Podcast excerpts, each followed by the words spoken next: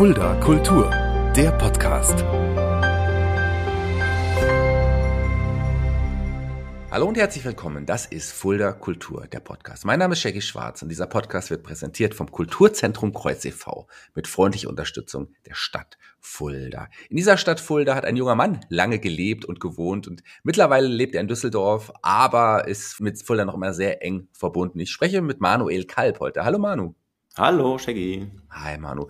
Von dir kommt jetzt ein Tag nach Erscheinen dieses Podcasts ein Dokumentarfilm im Kino 35 mit dem Namen Düsseldorf Tokio. Das ist eine Musikdoku. Erzähl mal ganz mhm. kurz was dazu, bevor wir über dich ein bisschen sprechen werden. Mhm, das ist äh, sozusagen mein Filmdebüt, eine 45-minütige äh, Doku über die Band Love Machine, die ich jetzt im letzten Jahr aufgenommen habe hat im Juli äh, hier Premiere gefeiert im Kino in Düsseldorf und genau, weil die Band auch ein bisschen mit Fulda verbandelt ist, auch über das äh, Herzberg Festival, mhm. haben wir uns gedacht, zeigen wir den Film auch mal in Fulda im Kino. Da freue ich mich schon drauf. Wunderbare Band und ein wunderbarer Gast heute, denn Manu, wir kennen uns schon, ich glaube, über 20 Jahre, oder? Wahrscheinlich, ja. Muss, ja, muss sehr lang, aus den 90ern noch. Aus den 90ern noch und zwar auch aus Kreuzzeiten und ähm, fangen wir aber ganz vorne mit dir an. Du bist auch in Fulda geboren. Mhm, genau. 83 ähm, in Beskes aufgewachsen. Ich glaube, immer noch der kleinste Stadtteil von Fulda. und danach mit ein paar Stationen durch die Rhön, Poppenhausen, Gersfeld. Genau, eigentlich so ein Fulderer Jung gewesen. Du hast relativ schnell gemerkt, Musik, das ist irgendwie dein Ding. Du hast auch schon beim Musikhaus Fortissimo schon ein Schülerpraktikum gemacht. Wusstest du da schon, dass Musik einfach alles für dich ist? Äh, da tatsächlich noch nicht. Ich glaube, das war so siebte Klasse oder so. Ja. Ähm, aber die Faszination für Musik, die war eigentlich schon immer da. Ich, ich kann mich noch irgendwie erinnern, so ging, glaube ich, los mit Michael Jackson und Roxette damals. Ähm, dass es dann auch so eine professionelle Liebe vielleicht mal wird, hat sich echt erst später herausgestellt. Aber eigentlich war schon so als Hobby immer klar, ähm, das macht am meisten Spaß. Ich habe irgendwie eine Orangerie so ein bisschen als Produktionshelfer gejobbt, also schon als Schüler, so ein Schülerjob. Und da fand ich das eigentlich immer geil, so dieses ganze Bühnengeschehen von Konzerten und Events, das hat einen so ein bisschen in so einen Bann gezogen. Und die Liebe zur Popmusik generell, im Speziellen zur britischen, die hat sich dann als Jugendlicher schnell äh, verstärkt und mit unzähligen Besuchen im Kreuz damals hat sich da so richtig äh, ja eine Liebe zur Musik rausgebildet, die mittlerweile auch eine professionelle geworden ist. Also ich arbeite auch im Musikbereich. Genau, mache auch viel mit Videos und von daher war der, der Film jetzt auch so eine coole Symbiose aus den beiden Leidenschaften vielleicht ja, die Musik im Kreuz hat mich natürlich auch geprägt. Ich war dann später DJ und ich kann ja dann eigentlich in dem Zusammenhang sagen, dass ich wahrscheinlich dich auch ein bisschen geprägt habe, weil ich war ja quasi damals DJ, als du dann auch angefangen hast, ins, ins Kreuz Total. zu gehen wahrscheinlich. Und das ist genau, du warst ja eigentlich so, so, so ein Resident äh, Main DJ. Ja. Ähm, da ist man immer hingepilgert. Und äh, damals war das ja noch so, ich weiß nicht, ob es immer noch so ist, dass so jede Musikrichtung äh, so ein bisschen seine Uhrzeiten hatten. Und da gab es dann auch immer so eine halbe Stunde, Stunde äh, Indie-Rock, Britpop, die du uns gegeben hast, das war echt immer das Größte damals. Das, äh, ja. Genau. Und später haben wir sogar dann auch noch irgendwie Jochen Krieg und ich als DJs Benson und Hedges angefangen, im Kreuz Café dann unsere Lieblingsmusik aufzulegen. Oder hat sich ein bisschen der Kreis wieder geschlossen. Ja, das weiß ich noch. Äh, ja, aber du hast uns tatsächlich geprägt, weil du so von den DJs der, der Einzige warst, der, der so unseren Geschmack auch getroffen hat. Das war schon großartig. War ja das Einzige, was ein Fulda gab letztendlich. Ne? Ich habe euch ja damals auch, äh, du hast es die DJ-Zeit angesprochen, ja, das ähm, quasi engagiert damals, glaube ich, für, für im ja. Café. Genau, genau. Ja, richtig. Und ich weiß noch, wie ihr euren Namen damals gesucht hattet. Das ist witzig. wie seid ihr auf den Namen gekommen? Ähm, wir waren beide große Oasis-Fans ja. und die waren damals bekannt dafür, die Zigarettenmarke Benson Hedges zu rauchen. Und der, der Gitarrist Noel hat seine beiden Katzen auch Benson Hedges genannt. Und irgendwie hat man irgendeinen Namen gesucht, der natürlich zwei äh, Elemente irgendwie beinhaltet und diesen Britpop mit reinbringt, und da ist es dabei geblieben. Sehr ich habe sogar noch den alten Flyer von damals, also es war im Jahr 2000, ja. ähm, wo du uns engagiert hast für die offizielle Release-Party vom Plur-Album Think Tank.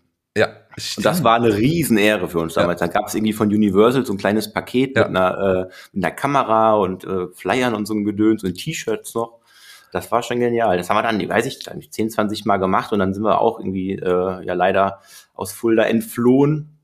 Und seitdem hat das irgendwie nicht mehr so richtig mehr geklappt. Aber eigentlich haben wir da immer noch Bock drauf, das mal wieder zu machen. Ja, kann man bestimmt irgendwann mal wiederholen. Ja. Du hast, hast gerade gesagt, ich hat's, ihr seid aus Fulda entflohen und ich hatte nach Düsseldorf, dich das Düsseldorf gezogen zum Studium.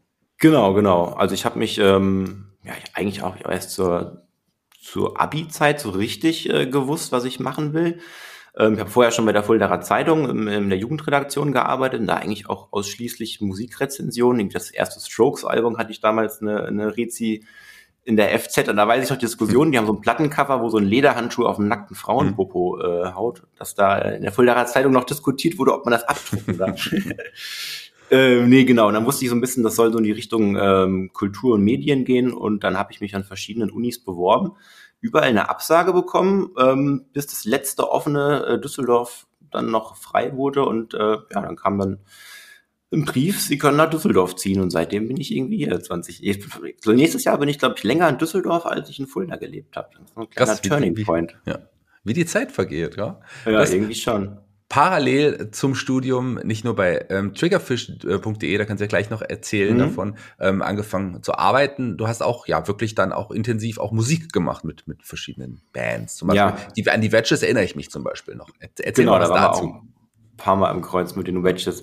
Im Endeffekt war das, als ich nach Düsseldorf kam, so äh, kulturelle Explosion für mich, so Offenbarung. Allein waren etwa 200 Leute mit einem im Studiengang, wo viele irgendwie auch so ein ähnliches Musikgeschmack hatten und ähm, ganz schnell hat man irgendwie ein paar Leute gefunden, die da irgendwie Bock hätten, äh, Musik zu machen und ich glaube schon im im ersten Semester hat sich dann schon die erste Band irgendwie Mhm. aufgetan, die dann nie ein Konzert hatte, aber darum ging es auch erstmal gar nicht drum, einfach irgendwie Mucke machen, ne? zusammen Jam, äh, Songs sich überlegen, das fand ich richtig geil. Dann kamen dann auch andere Bands, wie es dann immer so geht, ähm, die dann so ein bisschen mehr engagiert waren, mit den Wedges dann, ähm, die eigentlich aus Oberhausen, aus dem Ruhrgebiet kamen, die ich lustigerweise beim Haltern Festival am Campingplatz kennengelernt habe, weil die den ganzen Tag nur Oasis gehört haben. ähm, genau, mit denen sind wir ein bisschen rumgekommen, haben da auch so ein paar kleinere Sachen irgendwie gewonnen, was uns da was ermöglicht hat und genau, sind wir natürlich auch äh, gerne ins Kreuz gekommen.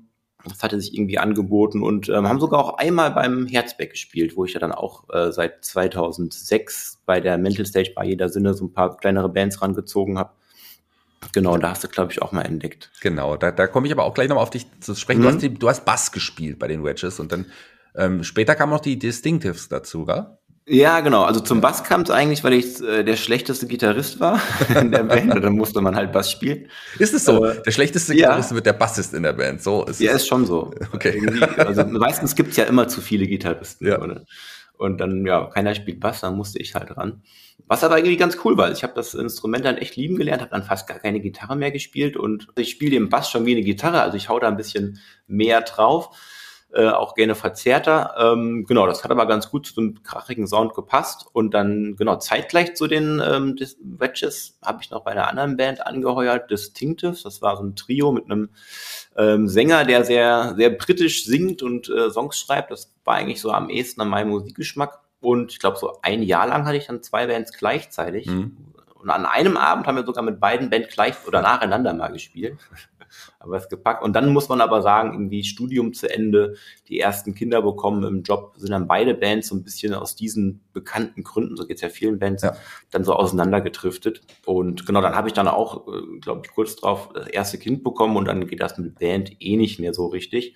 Was sehr schade ist, aber so langsam merkt man schon, dass alle wieder so in die Jahre kommen und so unsere ersten Platten jetzt zehn Jahre alt werden, dass man mal wieder sagt, so, wir müssten mal wieder, man könnte mal wieder.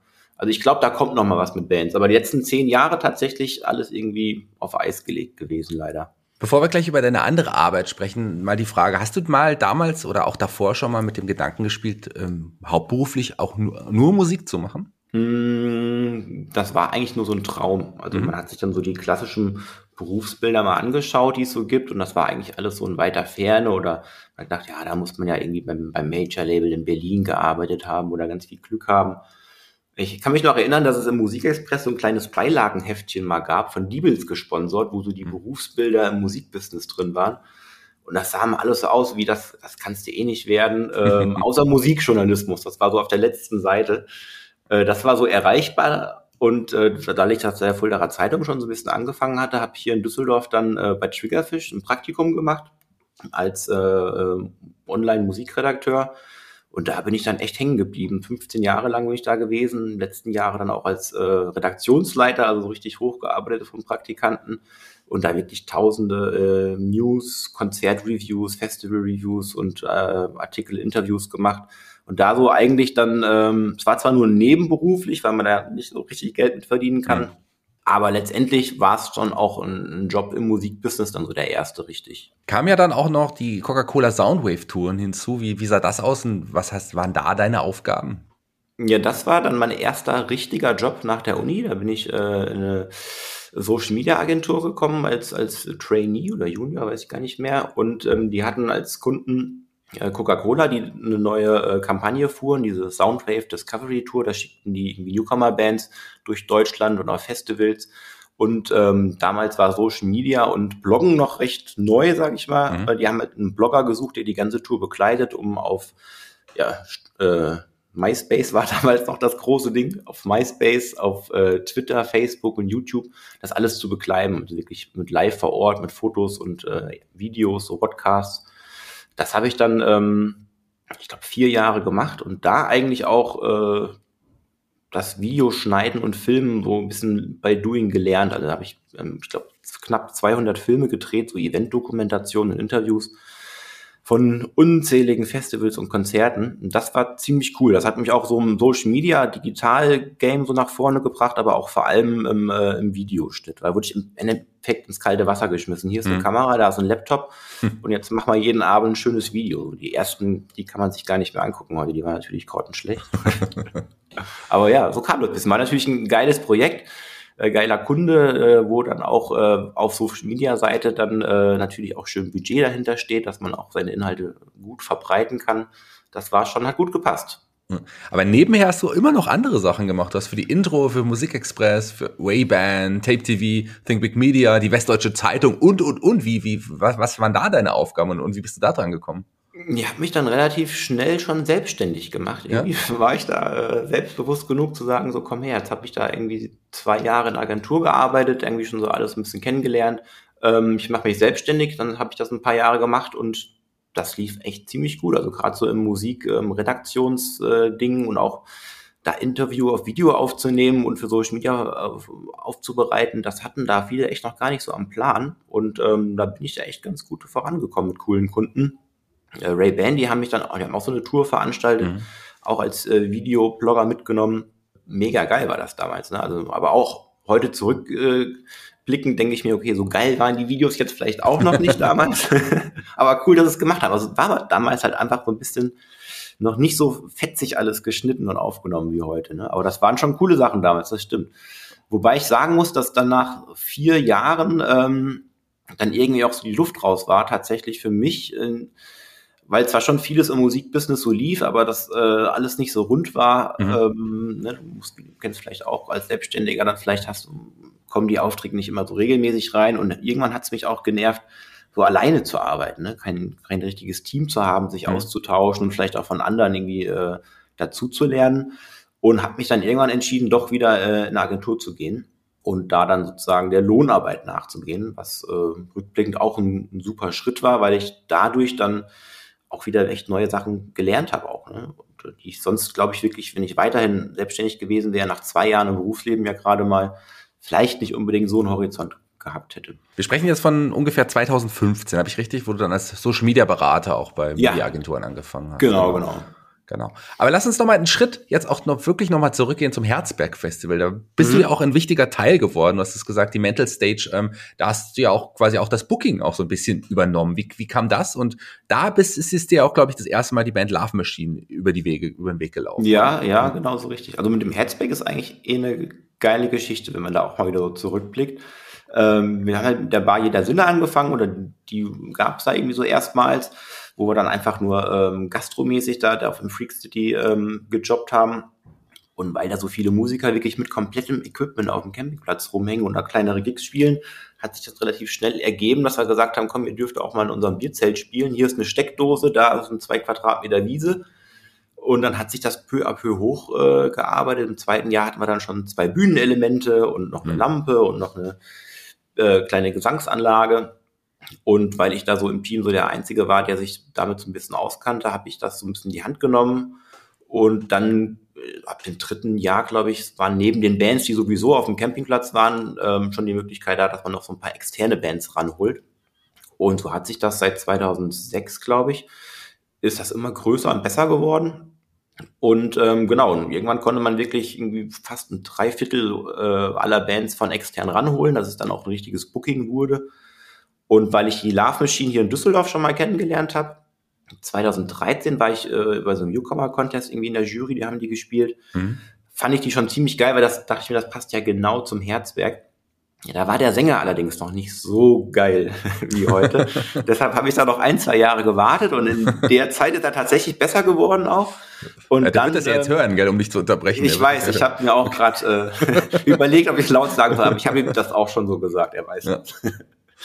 Das. äh, nee, genau. Und dann äh, waren die dann auch ein bisschen gewachsen und äh, dann, ich weiß gar nicht mehr, wann das genau war, ab 2014, ähm, sind die zum Herzberg gekommen und das ja. hat sofort äh, wie die Faust aufs Auge gepasst. Und danach habe ich die irgendwie jedes Jahr rangeholt, mhm. bis wir nach drei Jahren gesagt haben, okay, man kann die jetzt nicht unbedingt jedes Jahr da spielen lassen. Dann haben wir auch mal eine Pause eingelegt und die wurden auch tatsächlich dann äh, auf dem Herzberg größer und auch von sich aus größer, dass die dann irgendwann auch äh, eher auf die äh, Freakstage mussten eigentlich. Mhm. Und dann waren sie irgendwann der Mental Stage entwachsen, was ja auch sehr, sehr schön ist. Und im letzten, vorletzten Jahr waren sie dann ja sogar auf der Main Stage. Also es ist eigentlich eine schöne, schöne Herzberg-Geschichte mit der Band. Ja, eben, die sind auf dem Herzberg quasi auch gewachsen, mit dem Herzberg ja, auch so ein bisschen ja. gewachsen. Sehr, sehr schön. Tolle Band übrigens, die mag ich auch sehr, sehr gerne. Wir reden gleich nochmal ein bisschen über die Band und vor allem über die Doku natürlich. Aber kommen wir nochmal kurz zurück zu dir. Du bist seit 2018 dann komplett selbstständig als ja, Digitalkommunikationsberatung für Popkultur nennt sich das, mhm. ja? Wie, wie, äh, wie sieht da genau deine Arbeit aus? Was machst du? Mit wem arbeitest du da zusammen? Mhm. Also ich habe so ein bisschen äh, so die beiden ähm, Berufswege gehabt, ist äh, Social Media, Media, Digital Kommunikationsberater in verschiedenen Agenturen und vorher auch schon als, als Selbstständiger und da irgendwie ganz verschiedene Kunden gehabt, jetzt gar nicht nur aus dem Kulturbereich. Ähm, also viel äh, für Autokunden oder Coca-Cola und alles mögliche mhm. eigentlich wie das so ist, hast du jeden Tag einen anderen Kunden. Und die, der zweite Weg war ja so dieses ganze Musik- und Popkulturelle, was aber nie so ein Hauptberufszweig war. Immer so mehr so eine Leidenschaft, wo man hier und da natürlich auch ein paar Euros rausholen konnte. Und 2018 war dann so der Schritt zu sagen, ähm, ich bringe jetzt beides zusammen. Also ich war vorher schon irgendwie Marketing, äh, Marketingleiter von so einer Konzert- und Festivalagentur hier in Düsseldorf. Ähm, wo das schon so ein bisschen zusammenkam, dann Marketing und Musik. Und dann habe ich mich eben selbstständig gemacht und seitdem muss ich sagen, ähm, funktioniert das super gut, weil gerade so viele äh, Künstler, Agenturen oder auch Veranstalter jetzt sich nicht jedes Mal so eine große äh, Marketingagentur ins Boot holen wollen, um vielleicht mal nur ein kleines Konzert zu bewerben. Mhm. Und da so, sage ich mal, eine kleine Marktlücke gefunden habe, auch so für kleine Anbieter eben äh, Marketing im Musikbereich anzubieten und wie das dann immer so ist, wenn irgendwie ein Label äh, da zufrieden ist, die arbeiten in einem Label-Netzwerk und dann kommen alle, alle Schwester-Label sozusagen an und wollen das auch haben, das äh, läuft echt prima. Mhm, und ähm, genau, so ein bisschen ist dann aber auch äh, so raus etabliert, dass ähm, eben genau die kleineren, mittleren Künstler und ähm, Labels und Veranstalter das gerne äh, machen, weil die Großen dann sozusagen, die gehen dann zu den ganz großen Agenturen, wo die auch ganz viel Geld lassen müssen, aber die vielleicht auch hier und da natürlich auch noch andere Möglichkeiten haben. Aber da so ein bisschen meine Nische gefunden, das eben in dem Bereich anzubieten. Und ähm, genau, zusätzlich zu dem klassischen Digitalmarketing, also da mache ich eigentlich hauptsächlich Social Media, Anzeigen für Konzerte, neue Alben, Singles, Musikvideos, äh, so Sachen. Daneben ähm, habe ich eben auch mit dem Videostandbein dann noch viele Anzeigenvideos gemacht äh, oder auch Aftermovies gedreht, Interviews. Genau, das sind so die Sachen, die ich irgendwie alle anbiete. Du hast gerade angesprochen, dass äh, dann bestimmte mittlere, kleinere Labels auf dich zukommen. Ein bestimmtes Label, Unique Records, ist auf dich zugekommen und hat dich angefragt, ähm, um die, die beim Marketing zu unterstützen. Und zwar ja für das neue Album von der Band Love Machine. Und aber wie hat sich dann daraus ein Dokumentarfilm entwickelt? ja, das war tatsächlich so ein schleichender Prozess. Also äh, die haben mich zum Glück, das passiert ja nicht immer, relativ frühzeitig ins Boot geholt, dass man irgendwie auch so die Weichen stellen kann fürs Marketing. Was macht man, bevor was angekündigt wurde? Ähm, genau, dann hat man natürlich die ersten Demos äh, schon mal zu hören bekommen. Ähm, und da war ganz schnell klar, das ist ein ganz neuer Style. Also gar nicht mehr die alten Herzberg Hippie äh, Love Machine mit Psychedelika äh, auf Englisch, sondern auf einmal war es ruhiger, langsamer. Die ersten Songs waren auch komplett auf Deutsch. Und da war allen klar, okay, hier passiert irgendwie was, was ganz Neues. So, ne? Das ist nicht, einfach nicht nur ein weiteres Album, das ist was ganz anderes. Und das war aber auch so ein Prozess, der bei der Band auch irgendwie so ein bisschen schleichend war. Und dann konnte man so zeitgleich da so mitgucken. Und das fand ich super spannend. Also das hat mich total interessiert. Warum macht man jetzt so einen, so einen anderen Sound? Ist das Konzept? Ist das von sich gekommen? Ähm, und dann konnte das aber auch keiner so richtig beantworten, wenn man mal nachgefragt hat. So, ja, weiß ich nicht. Und so, das blieb alles so ein bisschen im Dunkeln. Das hat einen dann automatisch interessiert, was, warum ist das so äh, passiert. Und ähm, genau, zeitgleich habe ich ein äh, Stipendium für einen äh, längeren Film auch bekommen und ähm, brauchte dazu noch eine Idee. Und dann hm. war für mich äh, schnell klar, das äh, kann man gut zusammenbringen, weil ich mir eigentlich auch klar war, ich will jetzt keinen Film machen, der jetzt einfach nur eine Band im Studio begleitet und so klingt jetzt irgendwie der nächste Song, sondern es wollte mich irgendwie auch interessieren, da einer Frage nachzugehen, die da irgendwie offen im Raum steht und auch, glaube ich, dem Zuschauer irgendwie einen Mehrwert bietet, anstatt jetzt nur zu dokumentieren, wie jetzt irgendwie was passiert ist. Und ähm, genau, und dann habe ich einfach angefangen, äh, letzten Sommer die Band zu begleiten. Äh, einfach alles, was wir gemacht haben. Also Konzerte war ja nicht wegen Corona, aber die wenigen Konzerte, da bin ich natürlich dabei gewesen im Proberaum, ähm, wenn die sich zu Bandmeetings getroffen haben oder ähm, Fotoshooting hatten, bin ich einfach immer, mit, einfach mal draufgehalten. Und dann, ähm, genau, habe ich mir nach ganz vielen Drehtagen noch gar keine Gedanken gemacht, wie der Film so inhaltlich werden soll. Ich habe erstmal nur dokumentiert, was so passiert. Und dann irgendwann angefangen, aber auch mal so die Fragen zu stellen, wo, warum wird es denn jetzt eigentlich so anders? Und ähm, und da ganz schnell gemerkt, so, das konnte mir eigentlich gar keiner richtig beantworten. Weil die Band selber das so hat passieren lassen. Mhm. So. Äh, das ist einfach von sich aus passiert. Und auch, also besonders das ja, dass die nicht mehr auf Englisch singen, sondern auf Deutsch. Das ist ja schon ein krasser Schritt, wo man auch meinen würde, das wurde irgendwann so entschieden. Und selbst das war so in so einem Flow passiert einfach. Ähm, genau, und das habe ich einfach versucht, alles so zu äh, mit zu begleiten, so der ganze Prozess, wie auch das Album dann rauskommt. Das wurde natürlich auch noch verschoben wegen Corona. Und das war ein sehr, sehr spannender Prozess auch für mich, weil ich natürlich auch selber so sowas noch nie gemacht habe. Ich vorher Filme gemacht, nicht länger als fünf Minuten und jetzt sollte es eine Stunde werden. Und zwischenzeitlich wusste ich auch gar nicht, ob ich überhaupt irgendwie mal äh, eine Antwort auf meine Fragen bekomme. Allein schon die Frage, als dann klar war, das neue Album heißt Düsseldorf Tokio, eine ganz banale Frage so, warum heißt das Album so? warum, ja, ja äh, konnte mir dann gar nicht so genau beantwortet werden. Also Düsseldorf war klar, es war ein Album, äh, so eine, das ganze Album war auch so eine Introspektive und da spielt natürlich auch die Heimatstadt äh, sehr mit rein, aber warum jetzt Tokio? Das war äh, viele Drehtage sehr unklar und dann habe ich dann auch verschiedene Antworten bekommen. Das war dann auch so ein, ein schöner Punkt zu merken, egal wen du fragst in der Band, jeder hat da so eine eigene Geschichte. Ne? Ähm, genau, und das hat man dann aber doch irgendwie dann irgendwie ergründen können und die Band ist, glaube ich, zeitgleich mit mir auf so eine Reise äh, gegangen, warum das jetzt alles so passiert war. Und ich glaube, das ist auch, warum der Film letztendlich so, wie ich und viele andere auch gesagt haben, äh, ganz spannend geworden ist, weil man so wirklich eine Frage auch beantwortet, die vielleicht zumindest den Fans so ein bisschen auf den Lippen gebrannt hat. So, wie ist das denn passiert, dass man so einen anderen neuen Style jetzt gemacht hat? Und genau das zeigt eigentlich der Film ganz gut letztendlich. Ja, in dem Film kommt ja auch nicht nur die Band zu Wort, du hast da auch andere Leute, die sich da auch äußern, mit, mhm. mit denen du wahrscheinlich vorher gar nicht gerechnet hast, dass sie in dieser Doku dabei sind. Erzähl mal davon ein bisschen. Ja, also genau, am Anfang habe ich nur die Band äh, interviewt, war ja auch wegen Corona und äh, wir waren selber in ganz vielen Quarantänen nicht so einfach, äh, Interviews zu, zu machen.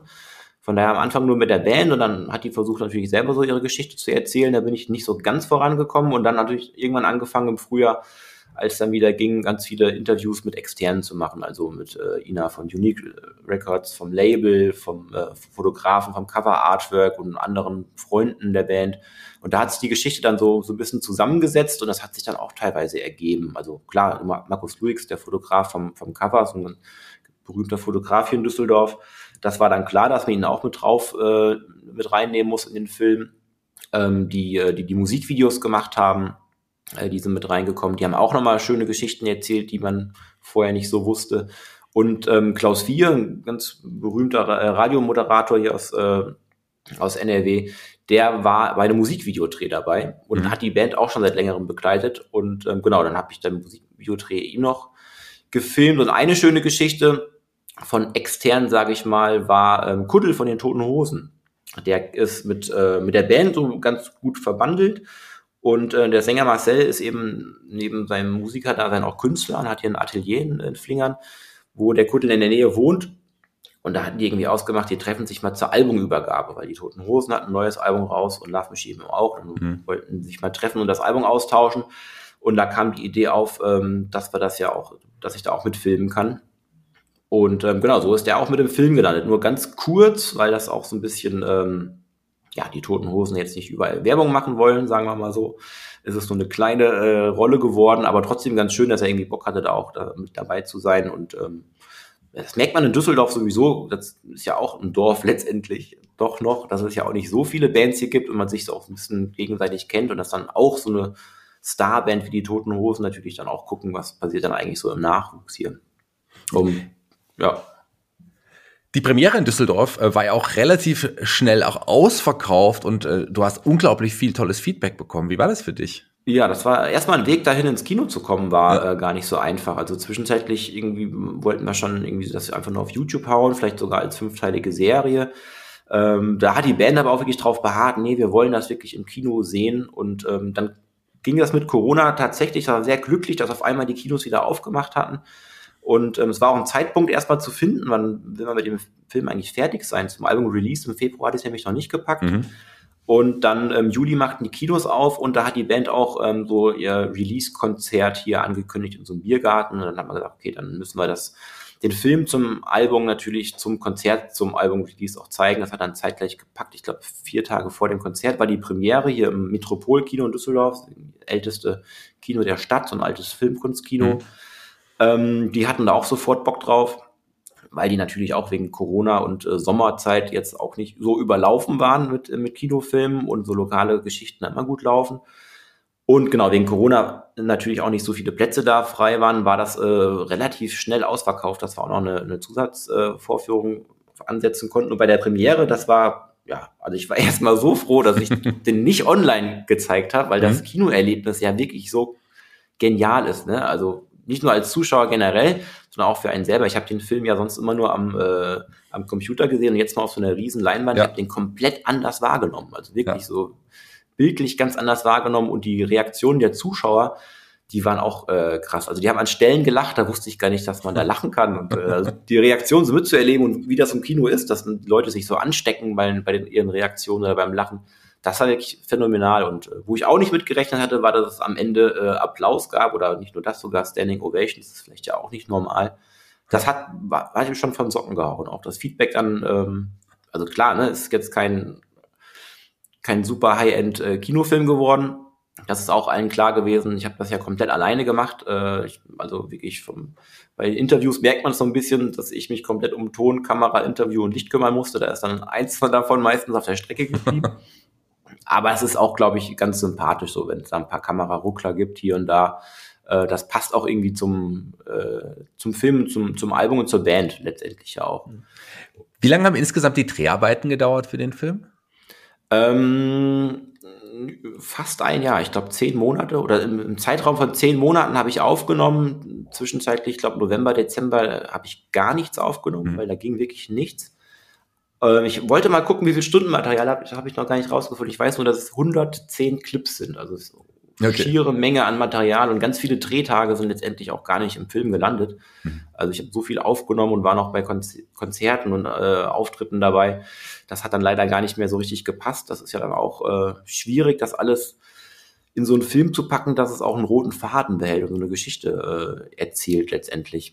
Das wäre ähm, übrigens auch meine nächste Frage gewesen, wie viel Filmstunden Filmmaterial du hast. Und daraus ja. ist ein 45 Minuten Dokumentarfilm entstanden, der jetzt auch in Fulda läuft. Wie kam da der Kontakt und war dir da auch klar, der muss unbedingt auch in Fulda laufen?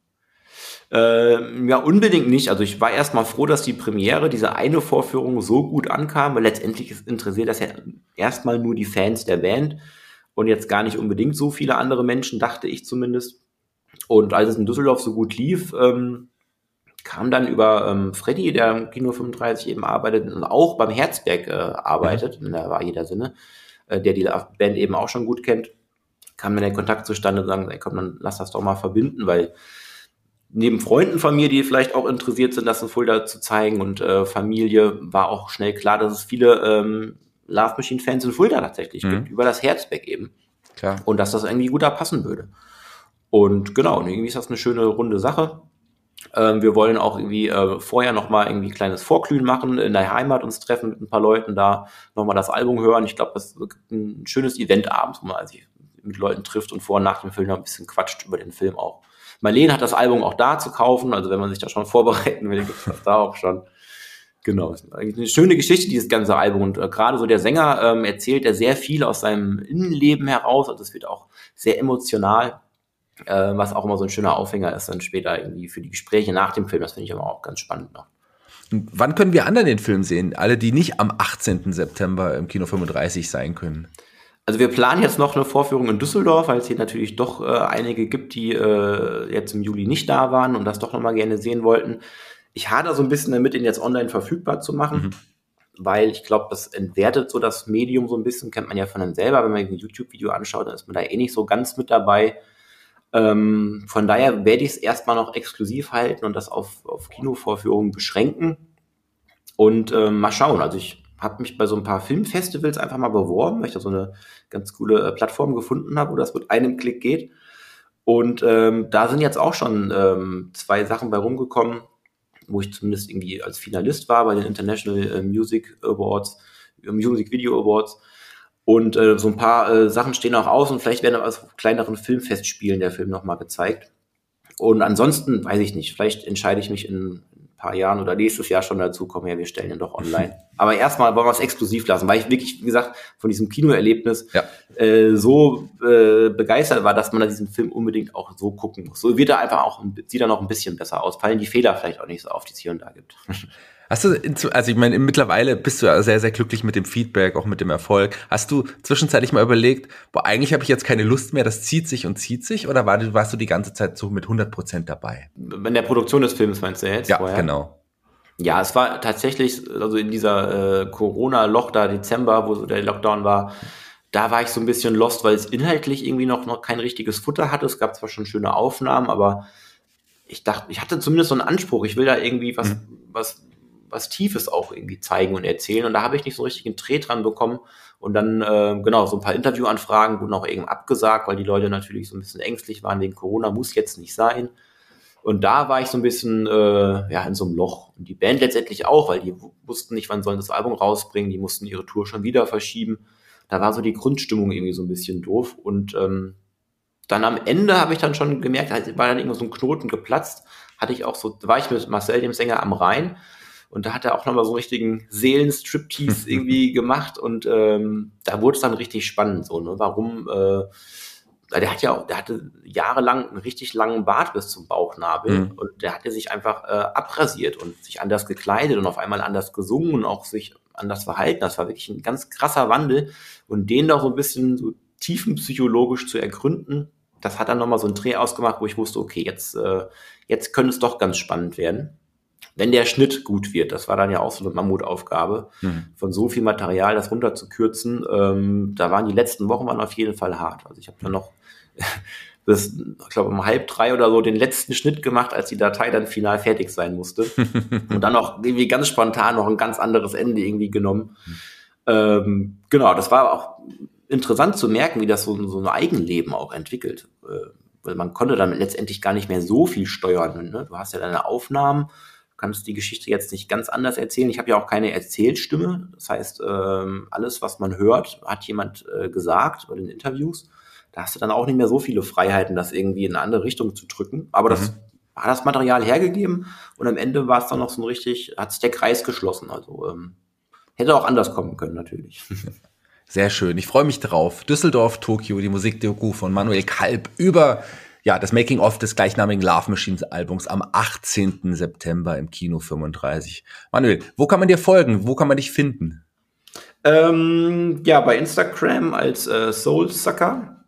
Ähm, da bin ich äh, am aktivsten.